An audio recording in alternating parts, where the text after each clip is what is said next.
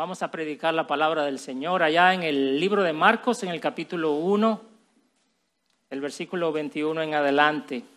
Nosotros vivimos en un siglo del engaño, en el siglo del engaño. Es fácil hoy día caer en trampas de que estamos adquiriendo algo original cuando en verdad lo que nos están ofreciendo es una copia. Hoy más que nunca necesitamos pruebas y garantías de que lo que se nos dice es real. Yo no sé si a alguno de ustedes le ha pasado esto que es muy típico, ¿verdad? Recibe una llamada telefónica de cualquier tienda diciéndole que usted ha recibido un premio. O quizá lo están llamando porque un familiar suyo supuestamente tuvo un accidente. ¿Alguien aquí ha recibido una llamada así?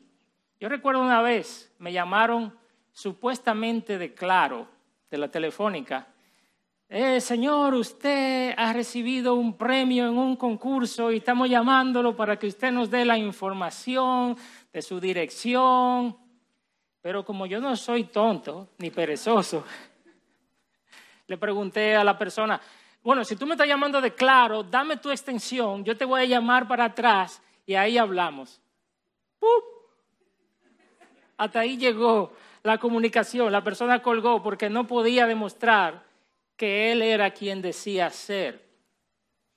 El mercado de la fe no está ajeno a esa realidad tampoco, amados hermanos. Hoy hay muchas religiones y creencias compitiendo por la aceptación de la gente, pero solo uno puede ser verdad, no pueden ser todas verdad.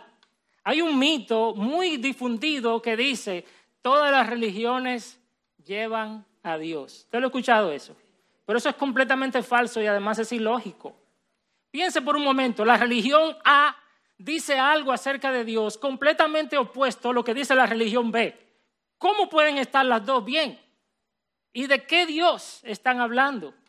No te dejes engañar, no todas las religiones llevan al conocimiento del Dios verdadero. Y al único que le interesa que tú creas que ese dicho es verdad, es Satanás, porque quiere mantenernos engañados. Ahora, el reto para muchos hoy es, entonces, ¿cuál es la iglesia verdadera? ¿Cuál es la fe correcta? De las grandes religiones del mundo, el cristianismo es la más audaz, porque declara que su fundador humano es Dios.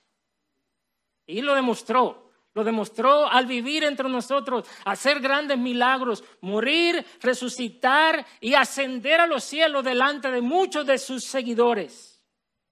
Y si tú estás escuchando este mensaje y te has preguntado si Jesús es verdaderamente quien Él dijo que era, por favor sigue escuchando, porque Dios tiene respuesta para ti.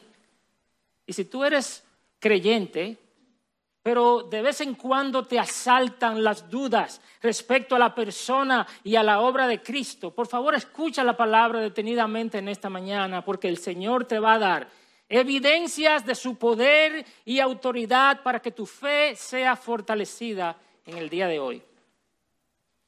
Nosotros estamos estudiando una serie en el libro de Marcos y el pastor Saladín en la introducción de la serie nos enseñó que Marcos trata de contestar una pregunta. ¿Cuál es esa pregunta? ¿Quién es Jesucristo? Marcos, el escritor, tenía un doble propósito al escribir este Evangelio. Por un lado, para los no creyentes, para los no cristianos, Marcos quería demostrarle que Jesús es el mismo Dios hecho hombre, el Mesías esperado que traería el reino de los cielos a la tierra. Y para con los cristianos, Marco quiere fortalecerlos en la fe y desafiarlos a compartir las buenas noticias de la salvación. Por eso es que Marcos comienza su evangelio con quién? Con Juan el Bautista. Y él cita Isaías 40, el cual dice literalmente, Isaías 43 al 5, una voz clama, preparen en el desierto camino a Yahvé, allanen en la soledad calzada para nuestro Dios. Eso en el hebreo es la palabra Elohim. Todo valle se ha elevado y todo monte y collado se ha bajado. Vuélvase llano el terreno escabroso y lo abrupto ancho valle. Entonces será revelada la gloria de Yahvé, y toda carne aún la verá, pues la boca de Yahvé ha hablado. Este es ese Juan el Bautista quien prepararía el camino, pero él no le prepararía un camino a cualquier persona, le iba a preparar el camino al Dios mismo, a Dios mismo, a Yahvé Elohim, el Dios de Israel. Pero si tú miras, ¿a quién fue que Juan le preparó el camino? Isaías dice que era a Yahvé y Marcos dice que fue a Jesús. Él es Cristo es ese Yahvé encarnado. Y lo que Marcos está diciendo es muy serio. Yo creo que usted lo piense. Marcos está diciendo, este es el Yahvé encarnado del Antiguo Testamento. Y él va a demostrar, si no lo puede demostrar, Marcos entonces es un falso profeta. Y a través de su libro, Marcos hace un extenso uso de las profecías de Isaías. Cuando usted estudie Marcos se va a dar cuenta de que Marcos está conectado con Isaías para responder a la pregunta, ¿quién es Jesús? Jesús no es otro que el mismo Dios hecho hombre que vino a servir y a dar su vida en rescate por muchos. Así que Marcos se propone demostrarlo. Por eso, cuando Marcos narra el bautismo de Jesús, si ustedes se acuerdan en la predicación anterior, Marcos presenta al Espíritu Santo descendiendo sobre Jesús como paloma y la voz del Padre que dice, este es mi Hijo amado en quien tengo complacencia, claramente haciendo referencia a uno de los pasajes de Isaías. Por ejemplo, mira Isaías 42.1. Este es mi siervo a quien yo sostengo, mi escogido en quien mi alma tiene complacencia. He puesto mi espíritu sobre él. Mire, he puesto mi espíritu sobre él. ¿Se da cuenta las dos cosas? Él traerá justicia a las naciones. Luego, cuando Jesús selecciona a sus doce discípulos, ¿qué está haciendo Jesús? Él está trayendo un nuevo Israel, porque cada discípulo representaba una de las tribus. Así que Jesús está llamando una nación nueva formada por personas transformadas por el Evangelio. Y en nuestro texto de hoy veremos cuatro evidencias que demuestran que Jesús, el Hijo de Dios, tiene la autoridad y el poder para traer el reino de los cielos.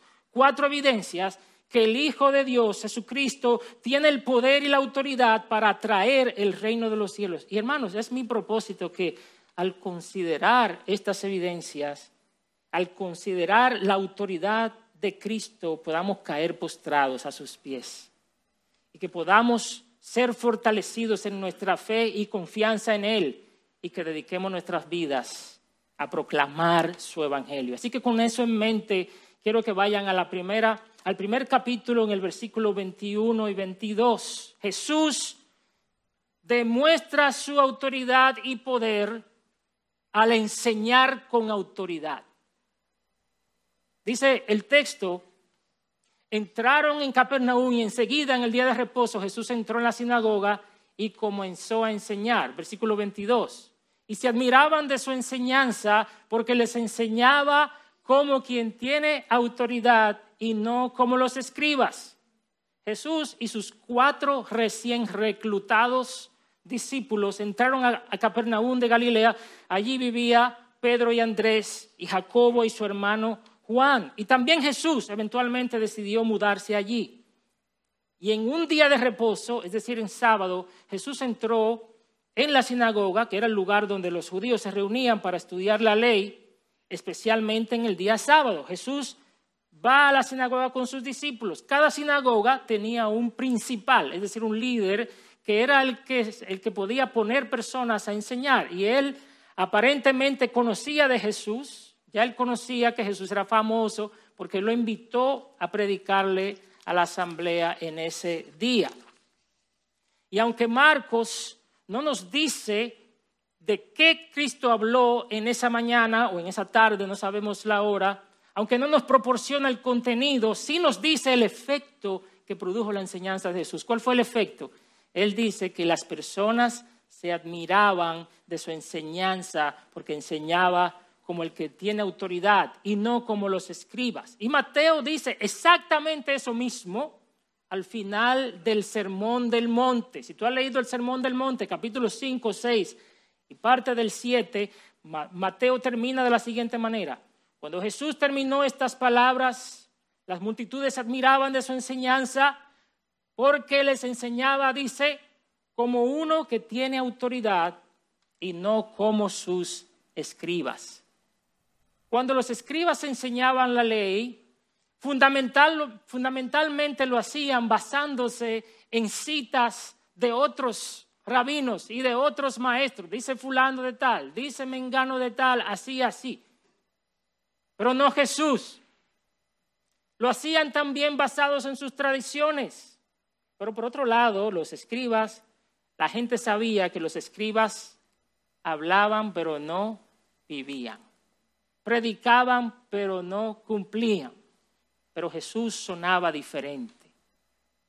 Había algo distinto en la manera en que él enseñaba. Jesús enseñaba la ley de Dios como si fuera el Dios de la ley. Enseñaba la ley de Dios como si fuera el Dios de la ley. Y no necesitaba apoyarse de ninguna otra persona. Él tenía la autoridad de interpretar el espíritu de la ley y decir cuál era el sentido que la ley tenía. Por eso él, tomaba las libertades que tomaba para decir, por ejemplo, ustedes oyeron que fue dicho tal cosa, pero yo les digo esto y lo otro. Solo Jesús podía hacer eso, solo Él podía expandir la ley de esa manera. ¿Por qué? Porque Él mismo la escribió. ¿Quién mejor que Él para interpretar la ley que Él mismo escribió? La escritura trataba acerca de Él, como dice un pastor, Él era el objeto y el sujeto de la enseñanza. Su autoridad para enseñar demuestra que él era el Mesías esperado. Según el profeta Isaías, el Espíritu de Dios reposaría sobre el Mesías, dándole inteligencia, poder y sabiduría. Y esto es lo que nosotros estamos viendo aquí. Tú y yo podemos confiar en la palabra de Jesús porque Él es un Dios de palabra. Sus palabras son verdaderas y tienen la autoridad de Dios con ellas. Pero dice el texto que la gente se asombraba de su enseñanza. Ahora, eso no significa que ellos creían necesariamente. Así mismo es hoy. Muchos admiran las enseñanzas de Jesús, pero pocos se arriesgan a abrazarla.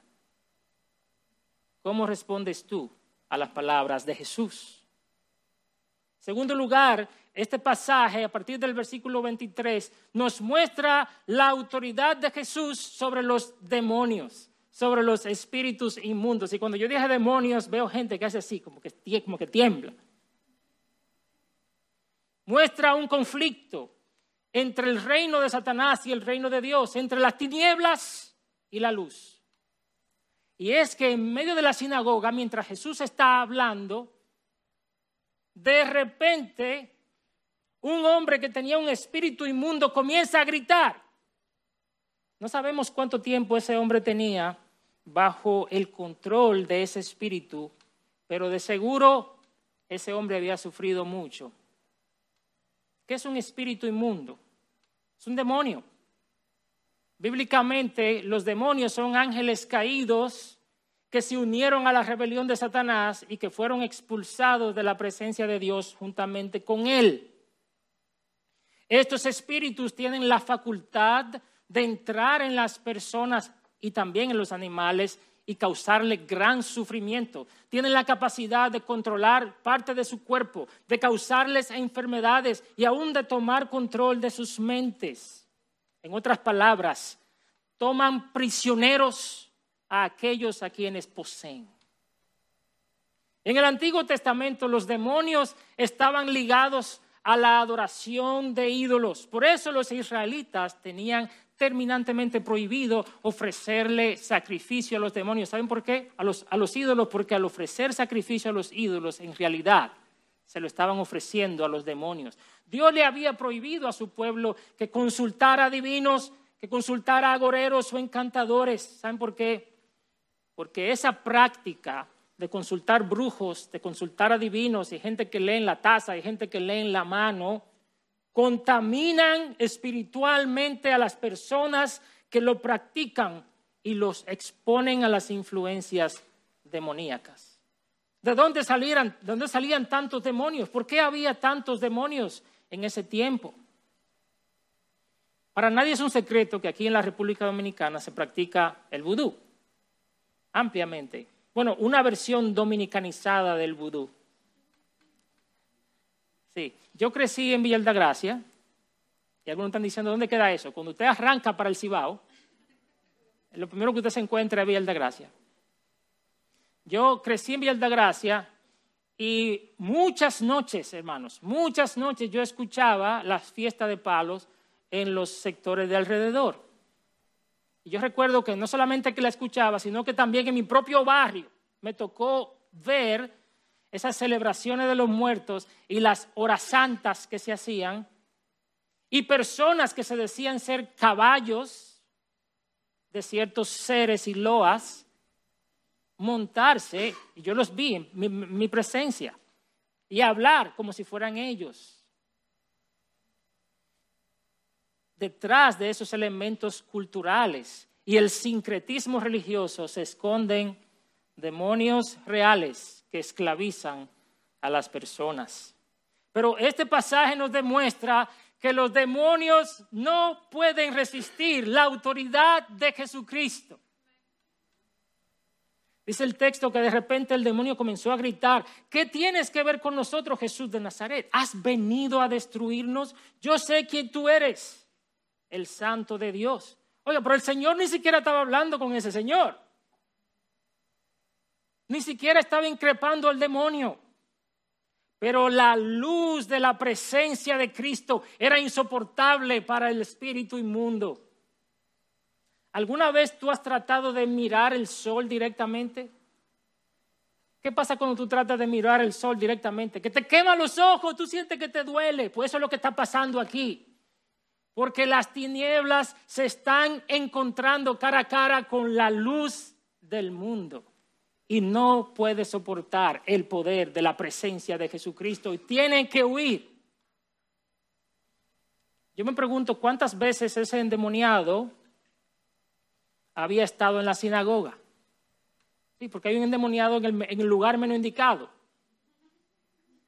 donde se habla la palabra. ¿Cuántas veces había estado allí? ¿Cuántos predicadores habían pasado por ahí? ¿Cuántos rabinos habían ido a esa sinagoga y enseñado mientras el demonio estaba sentado allí tranquilamente? Y, así hay muchas iglesias o templos o lugares de adoración hoy. Lugares donde el Evangelio de Cristo está ausente. Iglesias donde no se predica la verdad de la palabra y donde no se denuncia el pecado. Se habla de Dios, pero son palabras muertas. Allí van las personas cautivas, atribuladas y afligidas por el diablo, pero salen igual, si no peor. Oh, pero no aquí. Porque ese día, allí en la sinagoga en Capernaum, llegó el que tiene la autoridad de Dios. Llegó aquel a quien el Padre ungió para proclamar libertad a los cautivos y liberación a los prisioneros. Llegó el Mesías, llegó el hombre fuerte, el Hijo de Dios, y se acabó el dominio del demonio. Es como cuando un niño de quinto grado es un bullying, no sé si ustedes conocen ese término de los muchachitos más grandes que abusan de los más chiquitos, estaba acostumbrado a darle cocotazos al niño de segundo grado hasta un día que apareció el papá del niño de segundo grado. Mientras él trata de darle, encuentra a su papá y el papá le dice, ¿qué tú vas a hacer? Arranca. Y el niño sale corriendo porque ha visto al papá. Eso es lo que está pasando aquí. El propio demonio confiesa que Jesús y él no tienen nada que ver. ¿Qué tienes que ver conmigo, Jesús? No hay relación entre la luz y las tinieblas también reconoce que Jesús lo puede destruir y que Jesús es el santo de Dios. Fíjese, cómo él dice, has venido a destruirnos, es decir, él reconoce, nosotros estamos en tus manos, tú nos puedes destruir ahora mismo. Hay otro pasaje donde un demonio le dice a Jesús, has venido a destruirnos antes de tiempo. Porque ellos saben la verdad es que este demonio tenía mejor teología que mucha gente hoy. Él sabía quién era Jesús y sabía lo que Jesús podía hacer. Pero ¿cómo responde Jesús a la, a la manifestación de ese demonio? Jesús no se aterroriza, ni se atemoriza, ni acude a los encantamientos que hacían muchos de los exorcistas de ese tiempo. Jesús no sale corriendo a buscar una rama de esto o a buscar una raíz de lo otro o un amuleto para ver cómo saca al demonio. No, es en base a su propia autoridad que Jesús le ordena, cállate y sal de él. Eso se llama autoridad, hermano. Los apóstoles de Jesús más adelante fueron enviados por él y ellos pudieron echar fuera demonios, pero siempre lo hicieron en el nombre de Jesús. Entre paréntesis, hubo una gente que quisieron reprender un demonio en el nombre de Jesús, el que predica Pablo. Y dice que los demonios lo desnudaron a los hijos de Seba. Pero Jesús no necesitaba invocar la autoridad de nadie más, porque Él es el rey de reyes. Él ordena y se cumple y nadie puede resistir su autoridad. Y esta es la segunda muestra, la tercera muestra, la, la segunda muestra de su autoridad, la liberación de los cautivos, es una de las señales de que el reino de Dios se había acercado. Isaías 61. Él lo había ungido para dar libertad a los cautivos. Los judíos pensaban que el Mesías los liberaría de quién? De Roma. Pero Cristo vino a libertarlos de una esclavitud más importante, la esclavitud del diablo, la esclavitud del pecado. La esclavitud física es temporal, pero la esclavitud espiritual es eterna. Así que cuando el demonio escuchó las palabras de Jesús, no tuvo más alternativa que salir del hombre después de haber lanzado un grito y haberle provocado convulsiones. Eso es lo que le hacía. Convulsiones aquí y hacia allá. Ese hombre estaba destruido hasta que llegó el Señor. Jesús sigue libertando hoy. Yo no sé si tú lo crees, pero yo creo en Jesucristo que sigue libertando hoy. No importa, no importa cuánto alguien se haya podido contaminar, no importa cuánto poder o influencia Satanás ha tenido sobre una persona, si viene a Cristo en arrepentimiento y fe, esa persona quedará libre por el poder y la autoridad de Jesucristo. La gente reconoció que Jesús tenía algo distinto. Él enseñaba la palabra con autoridad y ejercía autoridad sobre los demonios. Pero en tercer lugar, Jesús demuestra su autoridad y poder al sanar toda enfermedad. Mira los versículos 29 al 39. Primero, la sanidad de la suegra de Pedro a partir del versículo 29, Jesús sale de la sinagoga y va con sus discípulos a la casa de Simón Pedro. Es muy probable que este episodio esté aquí por lo cerca que estaba de Pedro y como ustedes ya escucharon al pastor Saladín, Marcos tomó mucho de Pedro para escribir su evangelio. Así que Pedro metió ese, ese evento ahí en el evangelio, porque estaba muy cerca de él. Dice el texto que la suegra de Pedro estaba en cama con una fiebre. Lucas añade con una fiebre muy alta. Y, ya que la fiebre es un síntoma más que una enfermedad, la enfermedad no se sabía de dónde venía esta fiebre, pero tenía que ser una enfermedad fuerte para tenerla en cama. Podía ser, qué sé yo, influenza, malaria, había mucha malaria por esa zona, paludismo, fiebre tifoidea, cualquiera de esas cosas. y en ese entonces Cualquiera podía morirse de una fiebre porque no se conocía lo que la producía. Bueno, en algunos hospitales públicos hoy día, aunque se sepa lo que produce la fiebre, también usted se puede morir fácilmente. Porque a veces no hay dinero para comprar el medicamento. Pero me llaman la atención tres cosas en este pasaje. Me llaman la atención tres cosas. Primero, la petición, la petición a Jesús. Dice que, enseguida hablaron a Jesús de ella.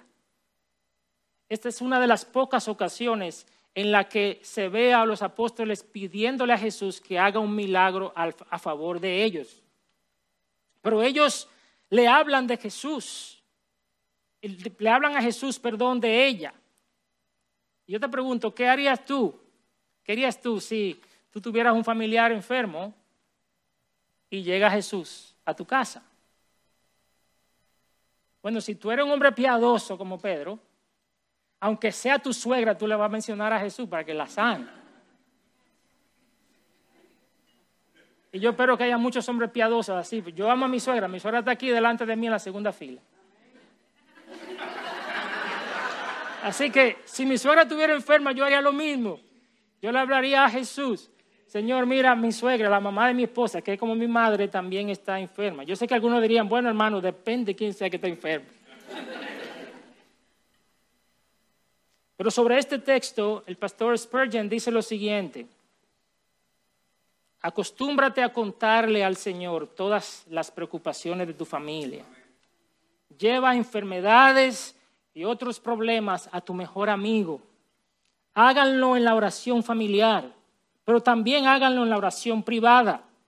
Si Jesús ha venido para quedarse con vosotros, no se mantendrá al margen de vuestras angustias. Viene con su gran corazón compasivo para ser afligido en vuestras aflicciones, dice Spurgeon. La segunda cosa que me llama la atención en este texto es la ternura compasiva de Jesús. Al acercarse a ella, tomarla de la mano y sanarla. En el evento anterior, Jesús libertó al endemoniado ¿cómo? Solo con su palabra. Pero aquí el Señor toca a esta mujer enferma sin saber si lo que tenía era contagioso. No sé si tú has tenido la oportunidad de ir donde uno de esos médicos que no se toman la molestia ni de chequearte. ¿Te ha ido uno de esos médicos que ni siquiera Tú te, sientas frente a ellos, le dices lo que te pasa y ya él está escribiendo la receta. Y tú dices, esos no son los médicos de IBCG. Los médicos de IBCG no hacen eso, son otros. Sí, porque yo sé que hay uno que me está mirando ahí atrás. los médicos de aquí hasta ponen inyección y de todo. Pero Jesús no es un médico profesional. Jesús es un pastor compasivo y amoroso. Él está cerca cuando estamos siendo afligidos por diferentes enfermedades y se compadece con nuestro sufrimiento.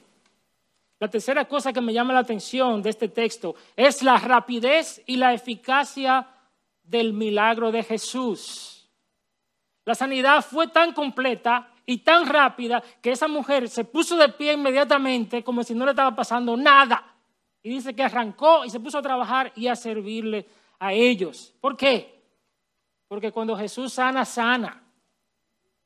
Cuando Jesús sana, sana de verdad. Y en los siguientes versículos, los versículos 32 al 34, Marcos nos da un resumen de lo que pasó ese día después de la puesta del sol. Como era día de reposo, recuérdense que la gente esperaba que el sol bajara para que se acabara el día de reposo. Entonces llevaron todos sus enfermos y todos sus endemoniados, dice el texto, se lo llevaron a Jesús. Toda la ciudad, dice Marcos, toda la ciudad se había amontonado a la puerta. Marcos está usando aquí una hipérbole para decir que gran cantidad de personas estaban llegando allí. Ahora yo quiero que tú te imagines esto. De la casa de Pedro y está la esposa de Pedro ahí y de repente comienzan a llegar toda esa gente. Y más gente, y más gente. Y no gente sana, ¿eh? gente enferma. Yo me imagino a la, esposa de Pedro mirando, Pedro, ¿qué es lo que tú me has hecho? Yo no pudiera llevarle una multitud de gente a, a mi casa sin avisarle a mi esposa. Pero allí comenzó a llegar la gente y la esposa de Pedro poniéndose la mano en la cabeza y la suegra diciendo, bueno, yo te iba a servir, pero a tanta gente no puedo servir. Una vez más, ¿qué es lo que vemos aquí? La gente es la que está llevando a los enfermos a Jesús. No es Jesús el que está saliendo a hacer promoción de una cruzada de milagros y de sanidad con el evangelista Jesús de Nazaret.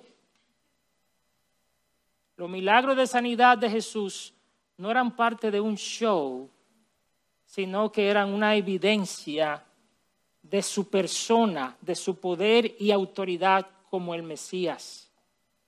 Pero también esos milagros eran una muestra de su compasión por los afligidos. El libro de Marcos especialmente demuestra muestra que nadie que fue a Jesús a pedirle algo se fue con las manos vacías. Él vino a servir, no a ser servido. El versículo 34 dice que Él sanó a muchos que estaban enfermos de diversas enfermedades. Subraya esa palabra, esas dos palabras, diversas enfermedades. Y también expulsó muchos demonios. Lucas, narrando este mismo hecho, dice que poniendo las manos sobre cada uno de ellos, los sanaba. Oiga bien, gente con diversas enfermedades. ¿Qué quiere decir diversas enfermedades? Diferentes tipos de enfermedades. Había allí enfermedades contagiosas, había, allí enfermedades que lucían feas, eh, cosas que quizás le puedan dar náusea a uno o repugnancia. Pero dice el texto que en el libro de Lucas que Jesús tocaba a todos los enfermos y los sanaba. No importa la enfermedad que fuera, todas las enfermedades estaban sujetas y están sujetas al poder y a la autoridad del Hijo de Dios. En la antigüedad había sanadores o curanderos ambulantes que desarrollaban algunas técnicas para sanar ciertas enfermedades. Esto, lo otro, pero Jesús no tenía que ver con cuál enfermedad fuera, porque Él es el Dios encarnado, el creador de todos los seres humanos. Él es capaz de darnos un cuerpo nuevo. Y eso también sigue siendo una realidad hoy día. Dice Isaías capítulo 35, versos 4 al 6. Oye lo que dice acerca del ministerio de sanidad de Jesús. Digan a los de corazón tímido, esfuércense, no teman pues su Dios viene con venganza, la retribución vendrá de Dios mismo, mas Él los salvará. Entonces se abrirán los ojos de los ciegos y los oídos de los sordos se destaparán. El cojo entonces saltará como un ciervo y la lengua del mudo gritará de júbilo, porque aguas brotarán en el desierto y arroyos en el Arabá.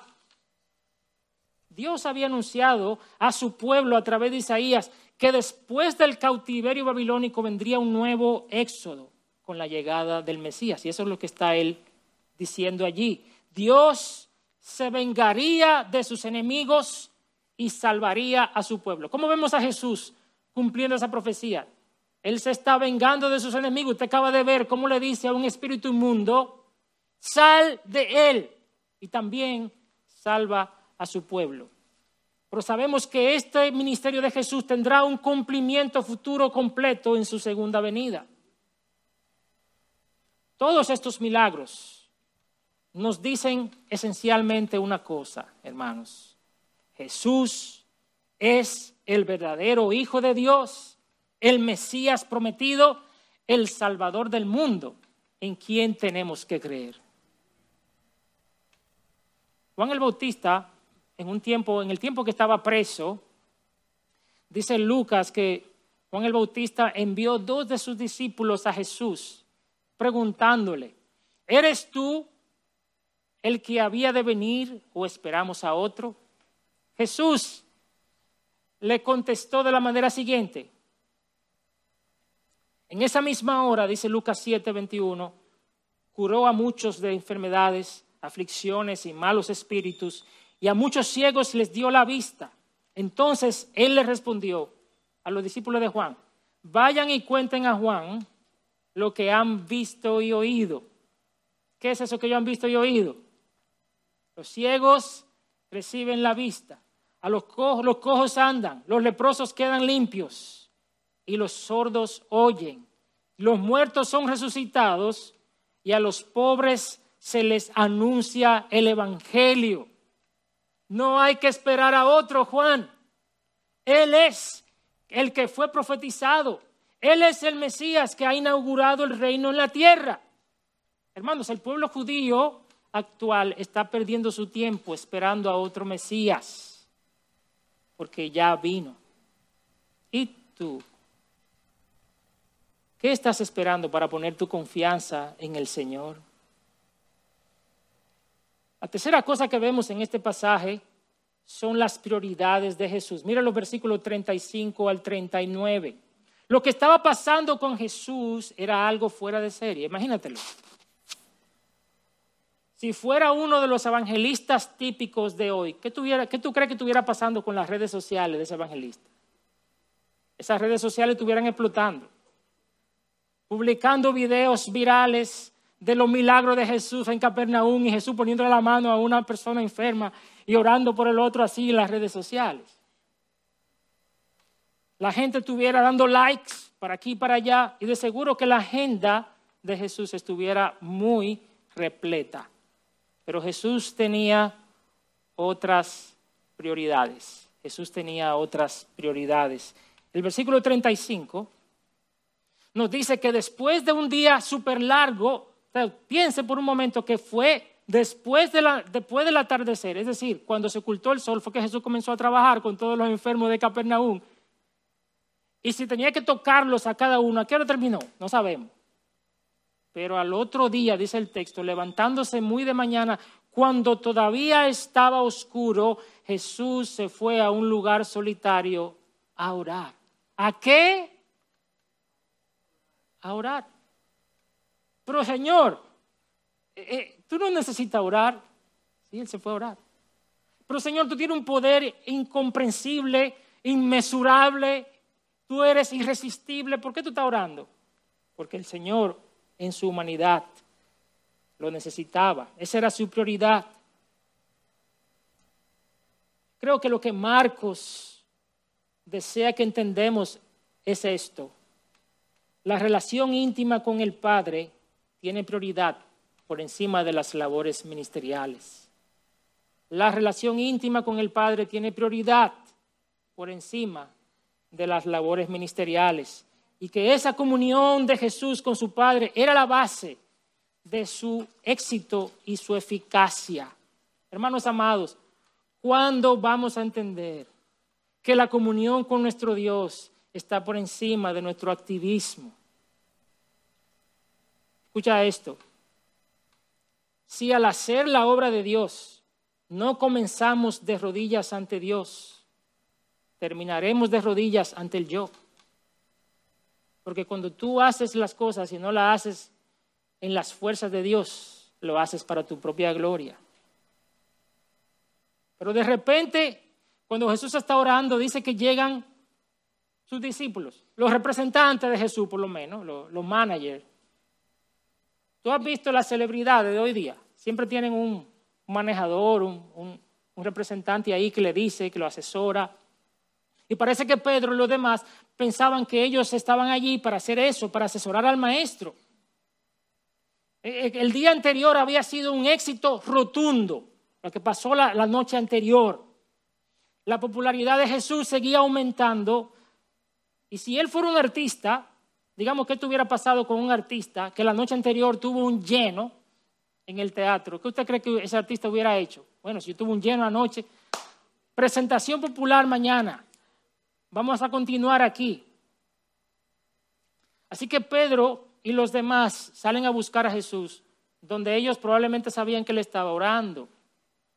Y al hallarlo, le dan esta mirada como, ¿Qué tú haces aquí? Eh, o sea, ¿tú viste lo que pasó anoche? Está lleno de gente allá. Yo me imagino que, que, si Pedro fuera dominicano, estoy seguro que él abriría los brazos aquí. Pero maestro, todos te buscan. Y se pusiera la mano en la cintura, así como quien dice. Pero me sorprende mucho esta frase todos te buscan. Piensa en esa frase por un momento. Todos te buscan. Ajá, ¿qué buscan? ¿Por qué están buscando a Jesús? ¿Y para qué lo estaban buscando? ¿Será porque querían abrazar el mensaje de Cristo, arrepentirse de sus pecados, tomar su cruz cada, su cruz cada día y seguirle? ¿Tú crees que es por eso?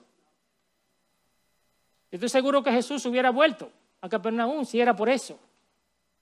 Pero no, porque ellos buscaban a Jesús por los milagros y los beneficios temporales que podían obtener de Él. Cuidado. Es una realidad que muchos de los que fueron sanados y de los que fueron libertados de demonios no fueron salvos ni siguieron a Jesús. De la misma manera, hay gente que está en las iglesias solo buscando los favores temporales y los beneficios que puedan recibir de Dios. Salir de un problema, una bendición económica, de una deuda, ser sanado físicamente. Pero ¿cuántos están ahí? ¿Cuántos están ahí porque valoran y aman a Cristo? Porque han comprendido el Evangelio y porque están buscando el reino de los cielos, el cual no es comida ni bebida, sino justicia y paz y gozo en el Espíritu Santo. Hermano, hay personas que pierden la fe porque Cristo no les concedió un milagro que ellos le pidieron. Ah, no, yo no voy para allá porque yo oré y, como quiera fulano se murió o como quiera seguí enfermo. O quizás pierden su fe porque tienen muchas pruebas y dificultades en la vida y quisieran tener una vida más fácil. ¿Dónde está puesta tu fe? ¿En el Evangelio de Cristo para salvación o en que Dios te pueda resolver tus problemas temporales? Todos te buscan, decía, pero Jesús nunca permitió que las multitudes establecieran su agenda. La respuesta de Cristo, ¿cuál es? Vengan, vamos a otro lado. ¿A otro lado, maestro? Sí, vamos a otro lado, a los lugares vecinos, para que yo predique también allí, porque para eso he venido. Sí, los milagros eran importantes para mostrar la identidad del Mesías, pero las prioridades de Jesús eran la oración y la predicación de la palabra. Y parece que Pedro y los demás lo entendieron. Porque lo que vemos en Hechos 6, ¿qué es? Cuando hay la necesidad de servir a las mesas, los apóstoles le dicen a la iglesia, escojan hombres para que hagan esto. Nosotros nos dedicaremos a la oración y al ministerio de la palabra. Hemos visto hasta ahora que Jesús enseñaba con autoridad y que mostró su autoridad sobre demonios y sobre toda clase de enfermedad. Finalmente, de una forma mucho más breve, Jesús demuestra su autoridad y poder al limpiar la impureza. Este último evento que comienza en el versículo 39 nos presenta a Cristo yendo por toda Galilea, predicando, dice, y expulsando demonios. Y durante esos viajes, probablemente en las afueras de la ciudad, Jesús se encontró con un leproso. Yo creo que tú entiendas lo que esto significaba. Los leprosos tenían que andar con la ropa rota, tenían que andar despeinados y se cubrían la mitad de la cara hacia abajo y tenían que gritar, inmundo, inmundo, cada vez que alguien se le acercaba. Eso es lo que está pasando allí. La lepra era un grupo de enfermedades. Dicen que había algunas 72 tipos de enfermedades de la piel que se consideradas lepra. Hasta la psoriasis, hermano, era considerada lepra y además pensaban que eran todas contagiosas y colocaba a las personas en una posición de impureza ceremonial permanentemente. Imagínate la reacción de los discípulos cuando ven a este leproso aparecérsele. Lo único que se parece a eso es lo del COVID.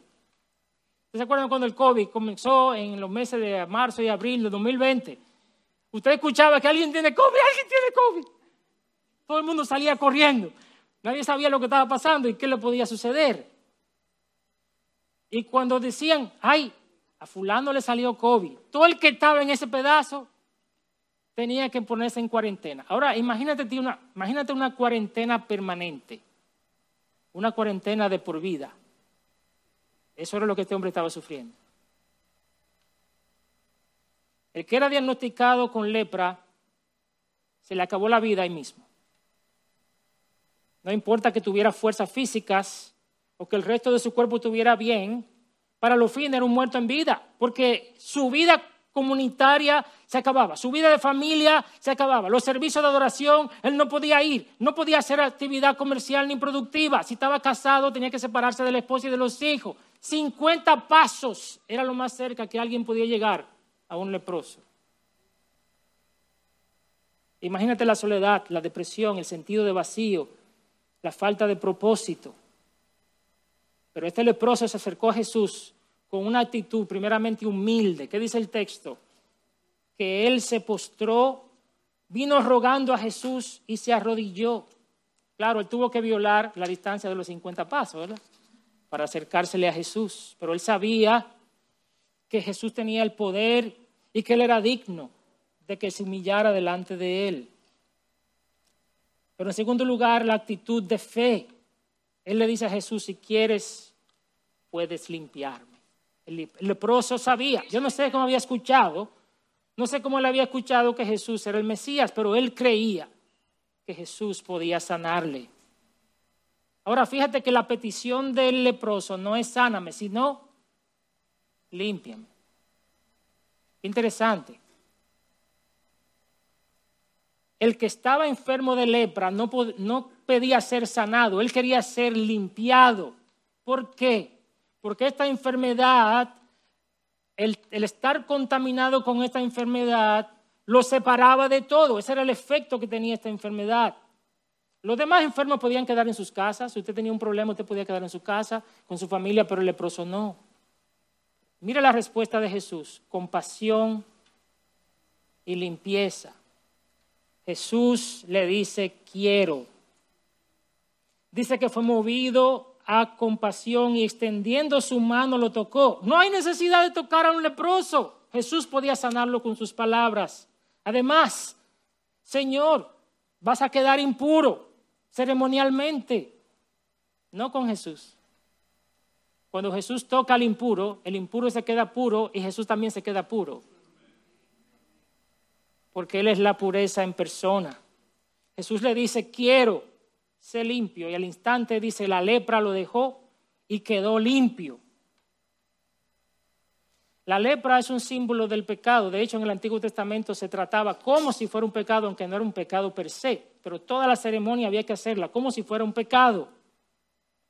Y esto porque el pecado tiene un efecto similar en la gente. Pecado nos separa de Dios y de todos los santos, nos separa de las personas a nuestro alrededor, afecta nuestras relaciones con los demás, nos hace vivir de manera egoísta, destruye nuestro sentido de valor como personas, nos aísla y nos consume. La Biblia le llama a eso muerto espiritual. Eso es lo que hace el pecado. Y así como Cristo limpió a este hombre a través de su pureza, así Él puede hacerlo con cualquier pecador que se acerca a Él en humildad y en fe. Si el pecador se arrepiente, Jesús lo toca espiritualmente y su impureza le es quitada y la pureza de Cristo le es imputada, restaurando su relación con Dios. Quiero concluir con algunas aplicaciones. El mundo espiritual es real. La Biblia dice que tenemos lucha no con seres humanos, sino contra principados y potestades, huestes espirituales de maldad. Hay un reino dirigido por Satanás y sus demonios, y su misión es encadenar a las personas para que no conozcan el Evangelio, a fin de que se condenen eternamente. Pero Cristo tiene toda la autoridad sobre el inframundo por medio de su muerte y su resurrección, Jesucristo conquistó la victoria sobre ellos y los expuso públicamente en la cruz y le ha dado a sus hijos esa victoria. De modo que las fuerzas del mal no pueden sobreponerse contra la iglesia de Cristo. Si tú estás aquí hoy y todavía no conoces a Jesús, puedes ser libre de la esclavitud de Satanás al poner tu fe en Jesús, arrepentirte de tus pecados y confiar en Él. Segunda aplicación, Jesús tiene poder y autoridad también sobre las enfermedades, pero debemos evitar dos extremos. Uno es el pensar que ya Dios no sana y que no hace milagros hoy y que eso solo fue para la época de Cristo. Eso es un extremo que debemos evitar porque Cristo sigue sanando conforme a su soberana voluntad. Él le dijo a sus discípulos, ustedes harán cosas mayores porque yo voy al Padre y ustedes tendrán el Espíritu Santo. Y nosotros hemos recibido el Espíritu Santo también. Como decía Spurgeon, lo que debemos hacer es traer toda enfermedad en oración delante de Cristo con fe y Él hará como Él quiera. El segundo extremo que tenemos que evitar es el insistir que Dios siempre sanará a aquellos que oren con suficiente fe. La fe es necesaria, pero no es una garantía de que siempre recibiremos lo que pidamos, porque Dios es Dios, Él no es un muñeco. La enfermedad, a diferencia de la posesión demoníaca, no determina nuestra relación con Dios. Es decir, un creyente no puede estar dominado por un demonio, pero puede tener una enfermedad. Pablo le rogó al Señor tres veces por el aguijón que tenía en la carne, aunque no sabemos si era una enfermedad. Tres veces había pedido y Jesús le dijo que, bástate mi gracia.